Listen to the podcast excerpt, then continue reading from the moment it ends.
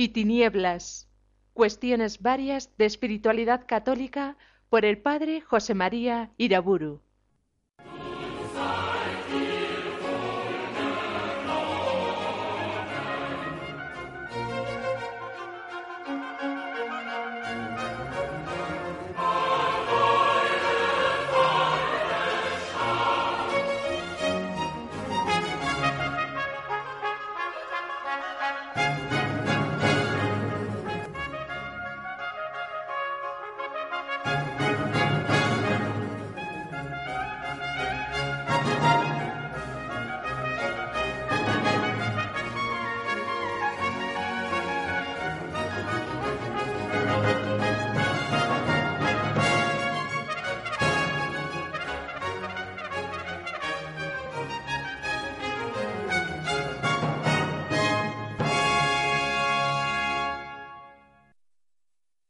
En el nombre del Padre, del Hijo y del Espíritu Santo. En esta cuestión amplia y compleja que voy exponiendo sobre las modalidades de la presencia del reino evangélico en el mundo secular, estoy considerando temas de gran interés y nuestro estudio se va desarrollando al paso de la historia de la Iglesia. Recordemos aquellas palabras de Jesús en la última cena, el Espíritu Santo os guiará hacia la verdad completa. Así lo vemos comprobado siglo tras siglo. El Espíritu Santo va iluminando más y más cuestiones de la fe dogmática y también de la vida espiritual del pueblo cristiano.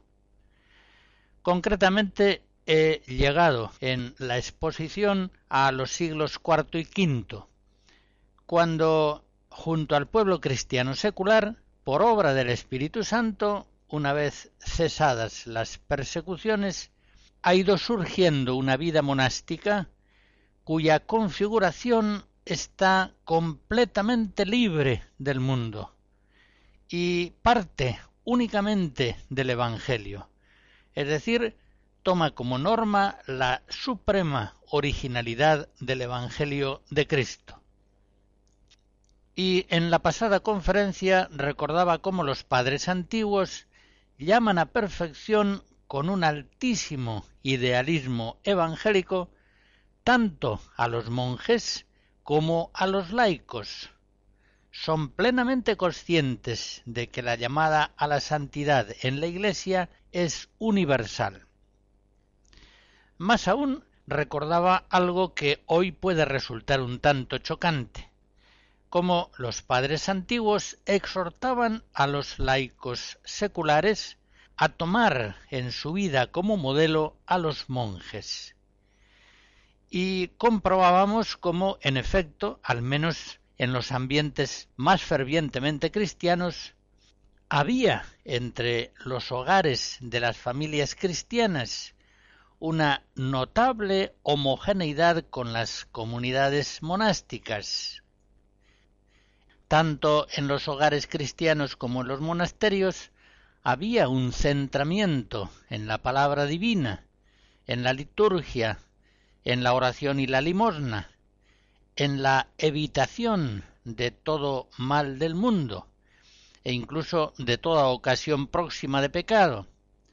Había una dedicación al ejercicio de una vida ascética austera que se llevaba adelante con humilde perseverancia, poniendo así en primer lugar la búsqueda del reino de Dios y su santidad, y pretendiendo todas las demás cosas de la vida presente como añadiduras. Pues bien, continuando con este tema, quiero insistir en que hay tres ventajas principales cuando los laicos imitan a Cristo y a sus apóstoles imitando la vida monástica, en una imitación, por supuesto, que no se refiere tanto a sus formas concretas accidentales, sino a sus valores profundos más decisivos. La primera ventaja es la humildad, la imitación de los modelos más altos de vida evangélica mantiene siempre a todos los cristianos, por contraste, podríamos decir, en la humildad. Y cuando los laicos fallan en esa imitación de la austeridad, de la santidad de la vida monástica, y se abandonan más o menos a la vida mundana, al menos son conscientes de que se alejan del Evangelio y sienten mala conciencia, que es el paso previo a la conversión y al seguimiento de un camino de perfección. En segundo lugar, merece la pena señalar que los que mantienen en el siglo, por voluntad de Dios, una imitación de la vida monástica, estos viven santamente en el mundo, están en el mundo, pero no son del mundo. En sus hogares y en sus tareas se guarda siempre la inspiración del Evangelio, y por este camino secular, en el matrimonio, en el trabajo, en el cuidado de los hijos, en la acción social, llegan efectivamente a la perfección evangélica. Estos laicos son los que dan de verdad la imagen de un fiel discípulo de Jesucristo. Y recuerdo también una tercera ventaja, las vocaciones religiosas y sacerdotales de un ambiente secular que aprecia grandemente la vida religiosa, aquella vida que sigue más de cerca los consejos evangélicos de Cristo. De ese ambiente proviene, lógicamente, un gran número de vocaciones sacerdotales y religiosas. En ocasiones van al monasterio familias enteras. Lo veremos en la Edad Media y también en la Edad Moderna, casos, por ejemplo, como el de San Bernardo y sus familiares. En resumen, cuando los laicos, los seglares, imitan la vida santa de los religiosos, de los monjes, ellos avanzan derechamente por el camino de la perfección evangélica. Pero, por el contrario, tengamos en cuenta que los laicos mundanizados, que se han relajado en el seguimiento de Cristo, siempre han tratado de justificar su alejamiento del Evangelio alegando que ellos no son monjes. Los monjes llevan una vida sobria y penitente, dedicada al trabajo y a la oración, son asiduos a la palabra divina y a los sacramentos, y están tan unidos en caridad y desprecian tanto las riquezas que lo tienen todo en común. No hay entre ellos pobres, siempre están prontos para la limosna. Pero todo ese marco de vida admirable, por lo visto, les conviene a ellos, no tanto porque son cristianos, sino porque son monjes. Hay aquí una gran trampa mental permanente. Los demás bautizados, puesto que Dios los quiere en el mundo, estarían autorizados a vivir muy lejos de ese modelo de vida monástica, es decir, ellos podrían mantenerse carnales y mundanos. A esto los santos padres, volvamos una vez más al Crisóstomo, responden con energía. San Juan Crisóstomo, en una homilía sobre el Génesis, escribe Los que vivimos en el mundo aprendamos a cultivar la virtud y a procurar con todo empeño agradar a Dios. No pretextemos ni el gobierno de una casa, ni los cuidados que ocasiona una esposa, ni la atención a los niños, ni ninguna otra cosa. Y no se nos ocurra pensar que esas son excusas suficientes para autorizar una vida negligente y descuidada. No profiramos esas miserables y estúpidas palabras Yo soy un laico, tengo una mujer, estoy cargado de hijos. ¿Acaso he renunciado yo al mundo? Va a resultar que soy un monje.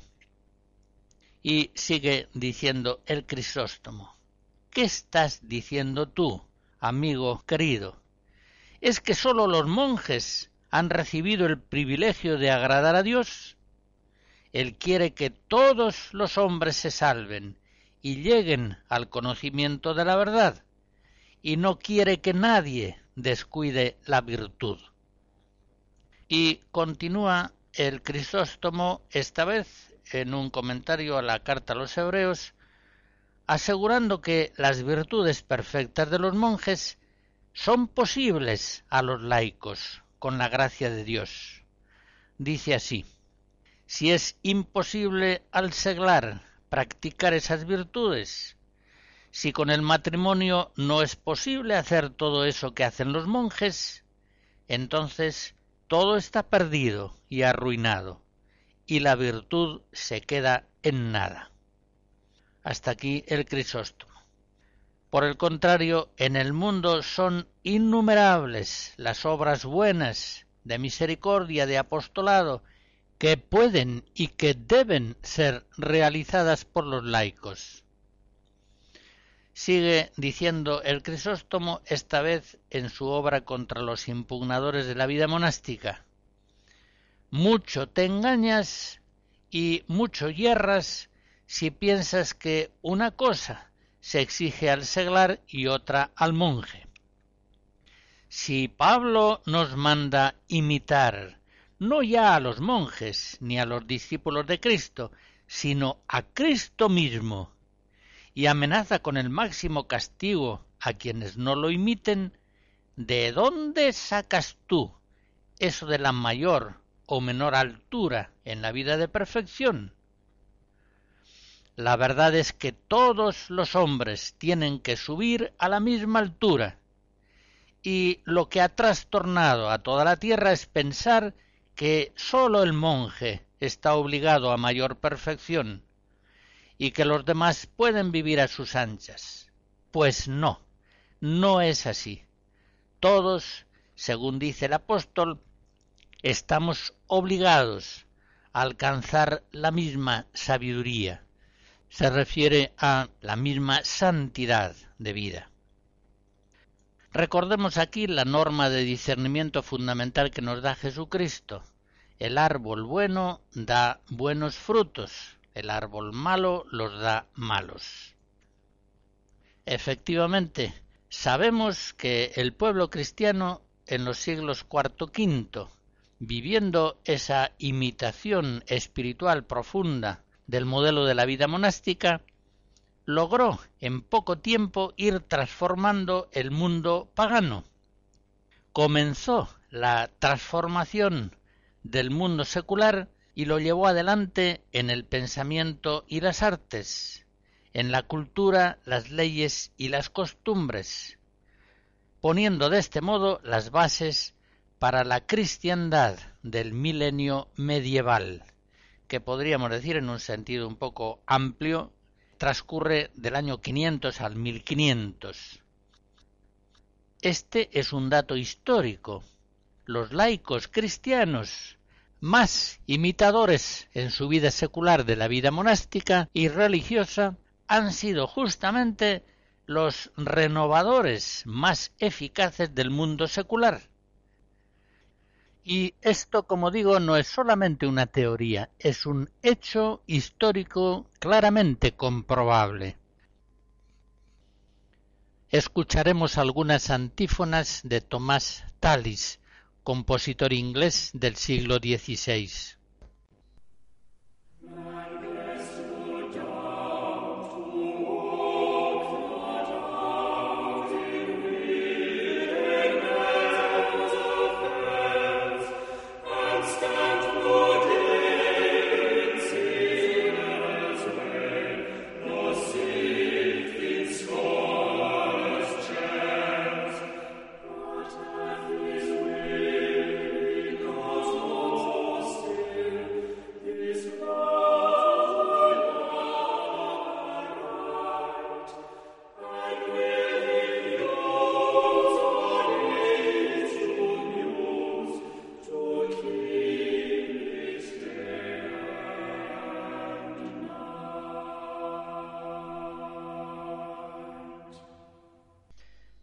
Los padres antiguos, como ya hemos visto, llaman a los laicos a la perfección.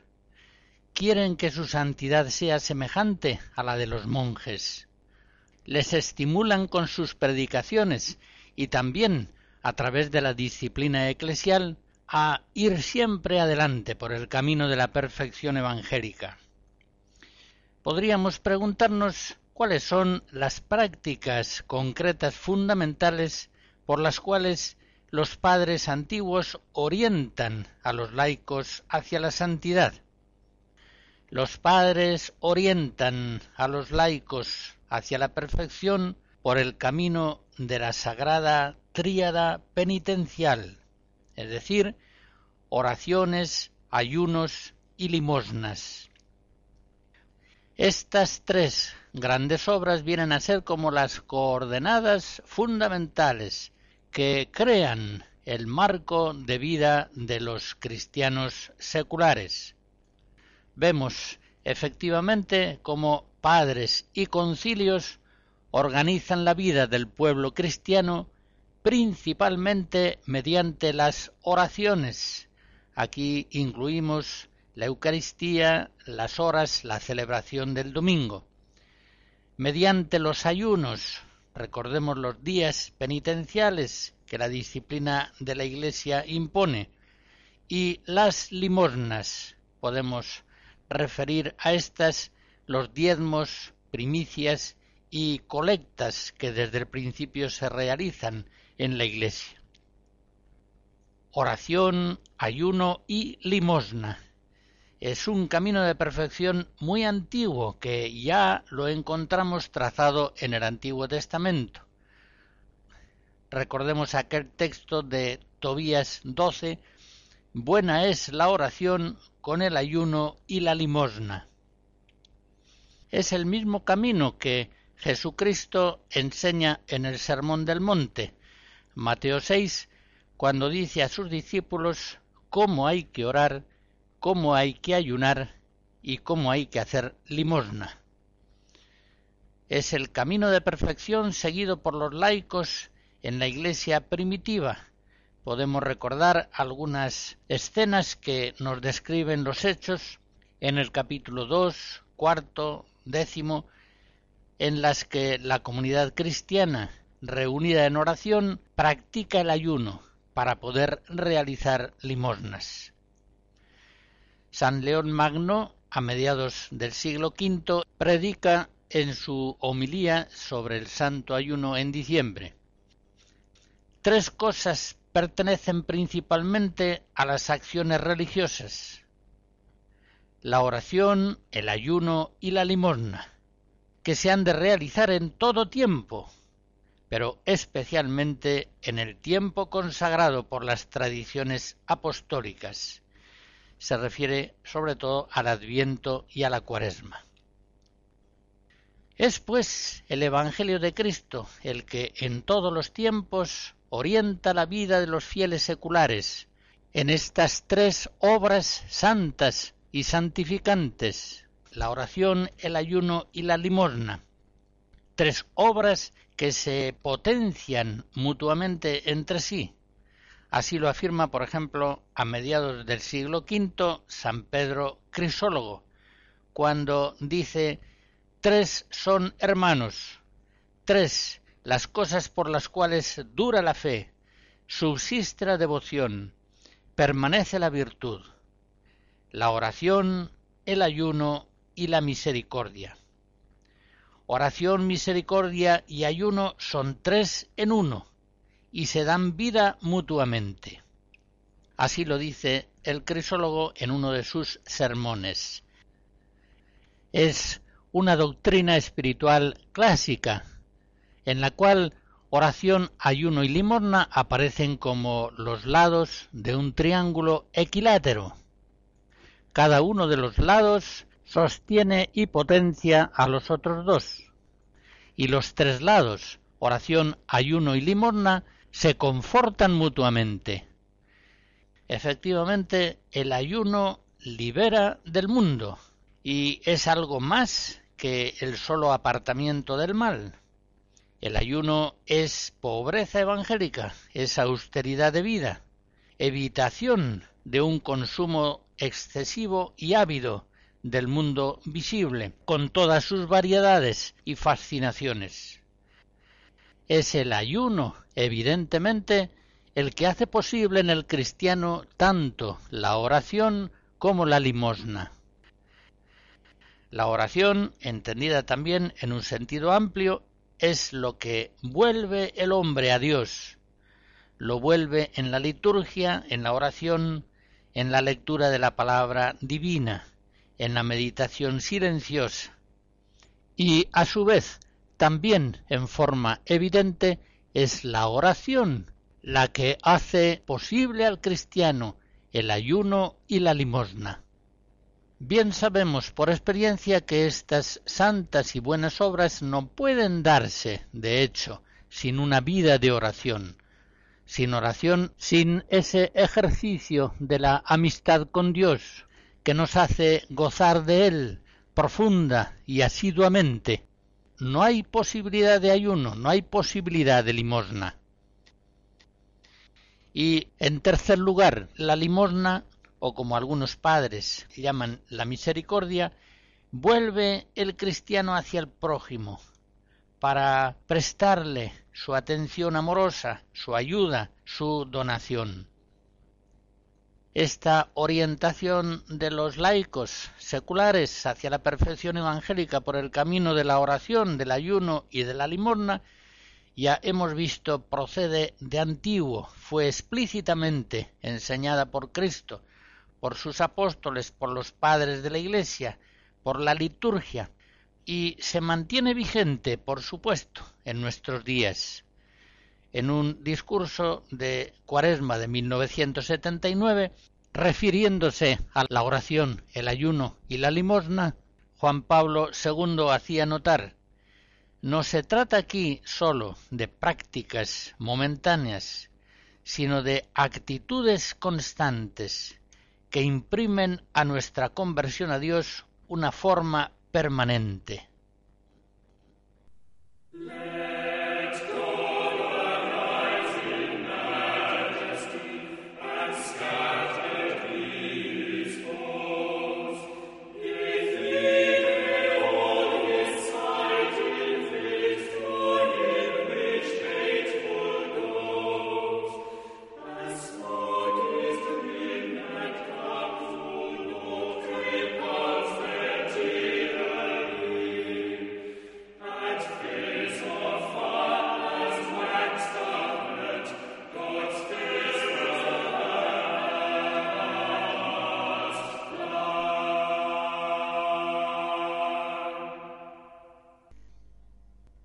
Si la Iglesia conoció ya desde el principio la llamada de los laicos a la santidad, con más razón todavía conoció la santidad a la que estaban llamados los pastores sagrados, aquellos que, por un sacramento especial, venían a ser representantes de Cristo, imágenes del buen pastor entre sus fieles ministros del sumo y eterno sacerdote.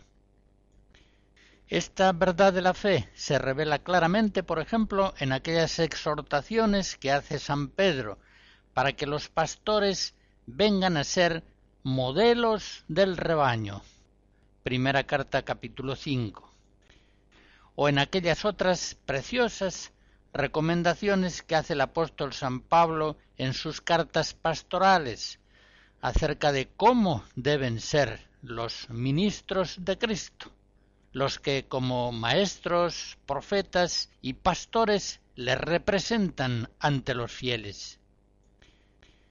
En la época que estamos examinando, concretamente en el siglo IV, ante el peligro de que el clero secular se mundanice debido a su nuevo prestigio social, una vez más los padres tienen en cuenta la referencia ascética de los monjes. Por otra parte, muchos de los obispos más notables de la época habían sido monjes, y siendo ya pastores, entregados al ministerio apostólico en medio del mundo secular, siguieron manteniendo en su vida personal una ascesis monástica. Podemos recordar las figuras de Ireneo, Atanasio, Basilio, Crisóstomo, los dos Gregorios, Hilario, Martín de Tours. Estos y tantos otros obispos fueron tan santos y eficaces en su labor pastoral, no a pesar de haber sido monjes y de seguir viviendo personalmente, en cierto modo, una ascesis monástica, es decir, evangélica, sino precisamente a causa de ello. Acudiremos también aquí al ejemplo de San Juan Crisóstomo. En él, concretamente, ese posible conflicto entre la concepción contemplativa y solitaria y la dedicación del ministerio pastoral que necesariamente introduce en la vida secular termina en una síntesis perfecta de vida apostólica. Juan Crisóstomo, ya obispo, sigue viviendo en oración y penitencia con la austeridad de un monje. Procura en ocasiones persuadir con gran empeño a algunos monjes para que acepten las órdenes sagradas y, abandonando su soledad, vengan al mundo para santificar directamente al pueblo en la vida pastoral. El Crisóstomo tiene una obra preciosa, los seis libros del sacerdocio, compuesta hacia el año 386 está escrita antes de recibir la ordenación presbiteral. Y este libro clásico en la formación de los sacerdotes es un altísimo canto a la santidad excelsa que corresponde al ministerio sagrado, tanto por su consagración a la divina liturgia como por su dedicación también divina a la caridad pastoral el siervo fiel y prudente, aquel que de verdad ama a Cristo. Es el que entrega toda su vida y amor a cuidar del rebaño eclesial que le ha sido confiado. Los peligros que acechan al sacerdote en el mundo son muchos, pero la gracia de Cristo glorioso que le asiste poderosamente es mucho más fuerte todavía y actúa a través de él aunque no siempre el sacerdote viva santamente en conformidad a su propia condición sacerdotal. Como dice el Crisóstomo en una homilía sobre el Evangelio de San Juan, la gracia lo hace todo. Y a través del sacerdote es el Padre, el Hijo y el Espíritu Santo el que dispensa todas las cosas el sacerdote no hace sino prestar su boca y ofrecer su mano. Sigue diciendo el Crisóstomo, esta vez en su libro sobre el sacerdocio. El sacerdote ha de tener un alma más pura que los rayos mismos del sol, a fin de que nunca le abandone el Espíritu Santo y pueda decir como San Pablo, vivo yo, pero no soy yo quien vive, es Cristo quien vive en mí. Y así es como ha de decirse que mucha mayor pureza se exige del sacerdote que del monje. Y es el caso que a quien más se le exige está expuesto a mayores riesgos en que forzosamente manchará su alma si con asidua vigilancia y fervor extraordinario no hace su alma inaccesible a esas asechanzas. Una y otra vez el Crisóstomo insiste en que la condición sacerdotal de embajador de Dios y más aún la dedicación a la Eucaristía, el contacto con el sagrado cuerpo sacrificado de Jesucristo, glorioso, resucitado, exigen del sacerdote la más alta santidad y en el libro del sacerdocio dice que el alma del sacerdote ha de brillar como una luz que alumbra a toda la tierra. Y hace también una observación muy realista. Dice el Crisóstomo que por una parte el sacerdote ha de conocer bien los asuntos seculares y por otra parte ha de estar libre completamente de ellos. Escribe así, ha de ser multiforme, sabiendo hacerse a personas de muy diversa condición, ha de ser a un tiempo benigno y severo. Y todo esto en medio de tormentas, y sufriendo a un tiempo el ataque de tantas bestias feroces potenciadas por el diablo. Dice así el Crisóstomo, si con esos ojos de la cara te fuera concedido ver el tenebrosísimo ejército del diablo y la furia con que nos acomete, comprenderías que es más terrible esta guerra del espíritu que la otra guerra material. Pues bien, añade el Crisóstomo, en este combate están metidos diariamente los sacerdotes, los pastores sagrados. Y por eso concluye que si ha de ser grande la fortaleza del monje para sobrellevar los trabajos de las tesis en la soledad, ¿cuál será la fortaleza requerida por el sacerdote? Escribe así en el libro del sacerdocio. No admiremos, pues, como cosa del otro mundo al monje, porque viviendo para sí solo no se perturba ni comete muchos y grandes pecados, como quiera que tampoco tiene grandes ocasiones que le azucen y despierten el alma. Pero aquel que entregado a muchedumbres enteras y obligado a llevar sobre sí los pecados de todos, permanece inconmovible y firme, llevando el timón de su alma en medio de la tormenta, como si estuviera en la calma del puerto, ese sí que merece justamente la alabanza y la admiración de todo el mundo. Añade el Crisóstomo que por todo ello ha de extremarse el cuidado en la selección de los candidatos a las órdenes sagradas. Dice así el que, aun tratando y conviviendo con todo el mundo, es capaz de conservar intactas e inconmovibles, y hasta con más cuidado que los mismos monjes, la pureza y la paz, la castidad, mortificación y vigilancia y demás virtudes propias de los monjes, ese es el auténtico candidato al sacerdocio.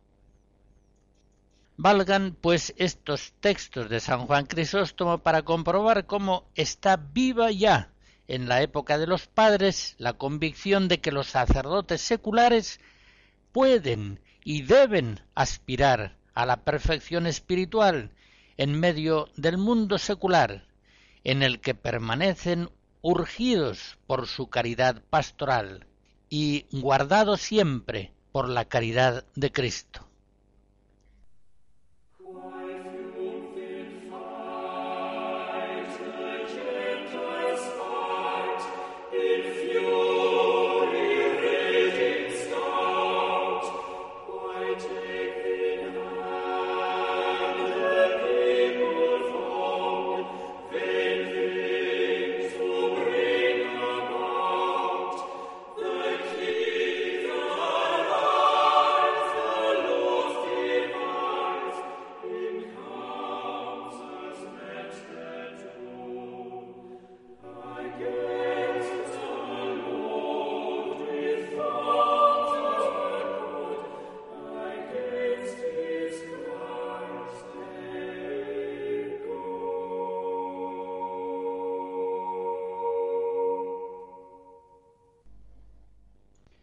En la época de la Iglesia que estamos evocando, siglos IV V, en temas de moral y espiritualidad, los errores y herejías casi siempre caían por el extremo del rigorismo, justamente lo contrario de lo que hoy sucede.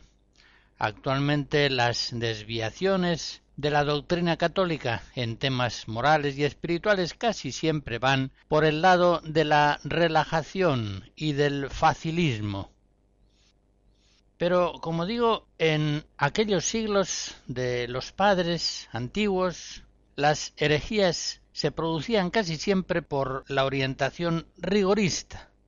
tendencias que de tal modo identificaban perfección con una vida de pobreza y virginidad que venían a condenar prácticamente la vida secular de quienes se mantenían en el matrimonio y las posesiones de bienes temporales. Se trata de aquellos mismos errores que San Pablo condenaba en 1 Timoteo 4, cuando habla de aquellos que proscriben las bodas y se abstienen de alimentos creados por Dios para los fieles.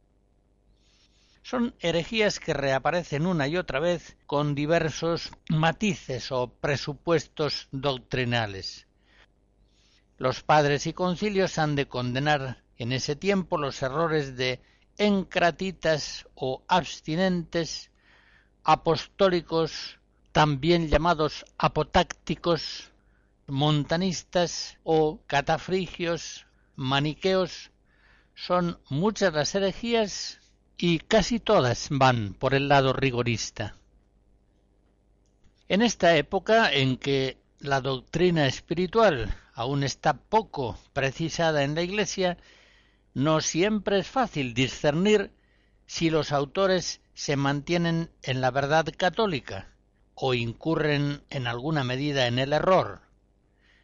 De hecho, por ejemplo, ciertos textos exhortativos de los padres, objetivamente examinados, no siempre son exactamente ortodoxos, pero son propuestos por padres de indudable ortodoxia y han de ser interpretados en el sentido católico verdadero, teniendo en cuenta otras enseñanzas suyas. Les recuerdo como ejemplo la doctrina espiritual de Evagrio Póntico del siglo IV, muere en el 399, un monje docto del desierto con gran prestigio en su tiempo y también posteriormente. Este maestro espiritual entre los cristianos distinguía aquellos que son justos de aquellos otros que son perfectos. Escribe así Los justos no roban, no causan perjuicios, no cometen la injusticia, no exigen lo que no les corresponde. Pero los perfectos no poseen nada, no construyen, no plantan, ni dejan herencia sobre la tierra, no trabajan para comer y vestir, sino que viven según la gracia, pobremente. Los justos dan de comer a los hambrientos, los perfectos dan de una vez sus fortunas a los pobres, se quedan sin nada.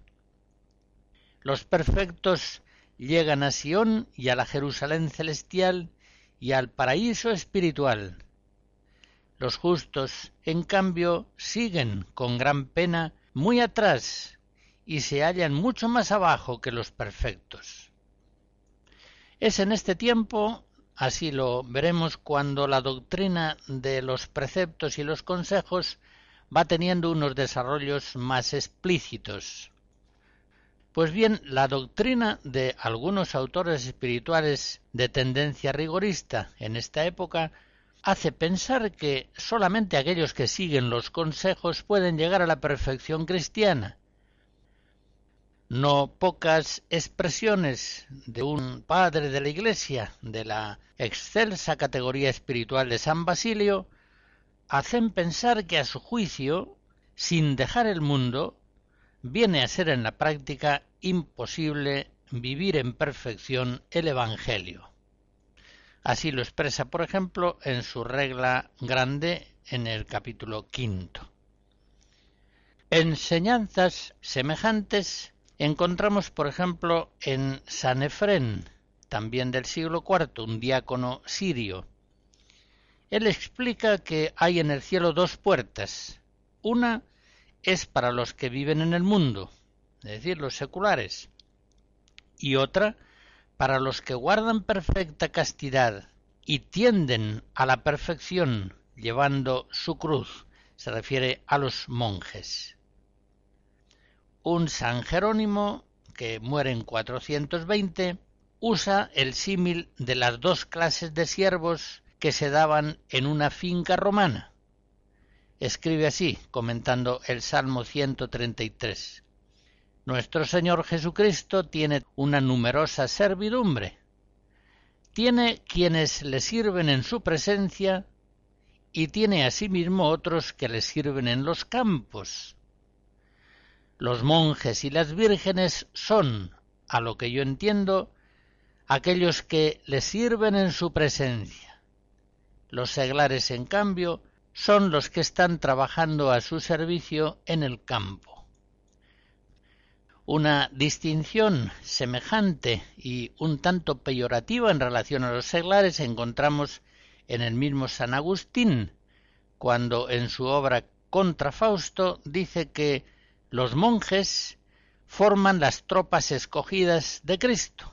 Son aquellos que le sirven por puro amor. En cambio, los otros cristianos son la legión de los mercenarios, que sirven al Señor sobre todo esperando la recompensa. Voy a citar también una distinción en orden a la perfección entre aquello que es obligado y aquello que es optativo. La encontramos en Orígenes, un gran teólogo que muere en el año 254. Él entiende así la distinción entre preceptos y consejos. En un comentario que hace la carta a los romanos, escribe Los preceptos se nos dan para que cumplamos lo que es debido, y así en el Evangelio dice el Salvador, cuando hubiereis cumplido con todos estos preceptos que os he dado, decid, siervos inútiles somos, lo que debíamos hacer, eso hemos hecho. Aquellas cosas, en cambio, sigue diciendo, que hacemos por encima de lo debido, no las hacemos por precepto. La virginidad, por ejemplo, no se cumple por obligación, ni es exigida por precepto, sino que es ofrecida sobre aquello que es debido.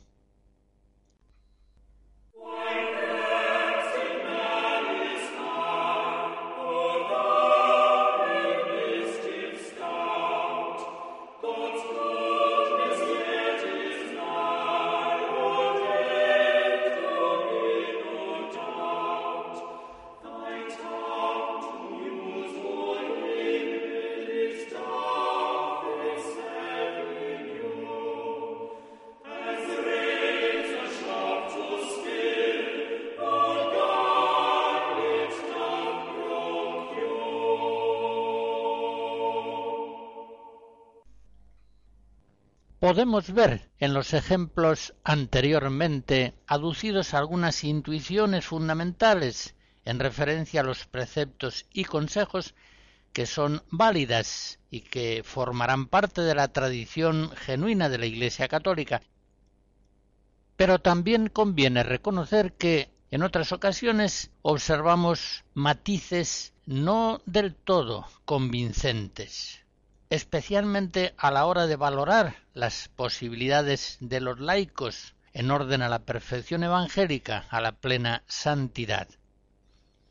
En los siglos martiriales, cuando todos los cristianos, de uno u otro modo, tenían que dejar el mundo, en ese tiempo apenas se desarrolla el tema de los consejos evangélicos y el tema de su necesidad para la perfección plena cristiana.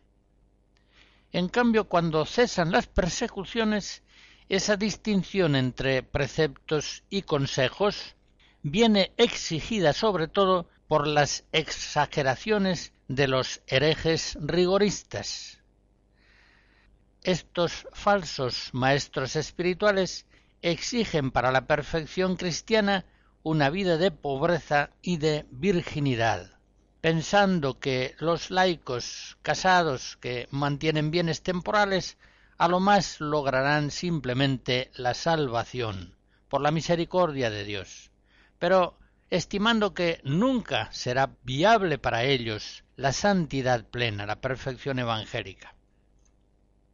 Los padres de la Iglesia se ven pues en ese tiempo en la necesidad de precisar que los consejos evangélicos no son necesarios para la salvación, ni tampoco para la perfección cristiana, al menos en su realización material. Pero enseñan también que los consejos evangélicos no deben ser menospreciados, como si fueran medios sin importancia en orden a la perfección. La clave en estas cuestiones, entonces, imprecisas, son siempre las palabras de Cristo al joven rico, Mateo 19, en las que pueden apreciarse dos niveles. En el primero dice Jesús, si quieres entrar en la vida, guarda los mandamientos. Y en el segundo nivel dice, si quieres ser perfecto, véndelo todo y sígueme. Según ese planteamiento del maestro, el cumplimiento de los preceptos es necesario para entrar en la vida, es obligado para todos los fieles, mientras que venderlo todo y seguirle sería solamente un consejo en orden a alcanzar la perfección evangélica con mayor facilidad. En estas palabras de Cristo va a mantenerse siempre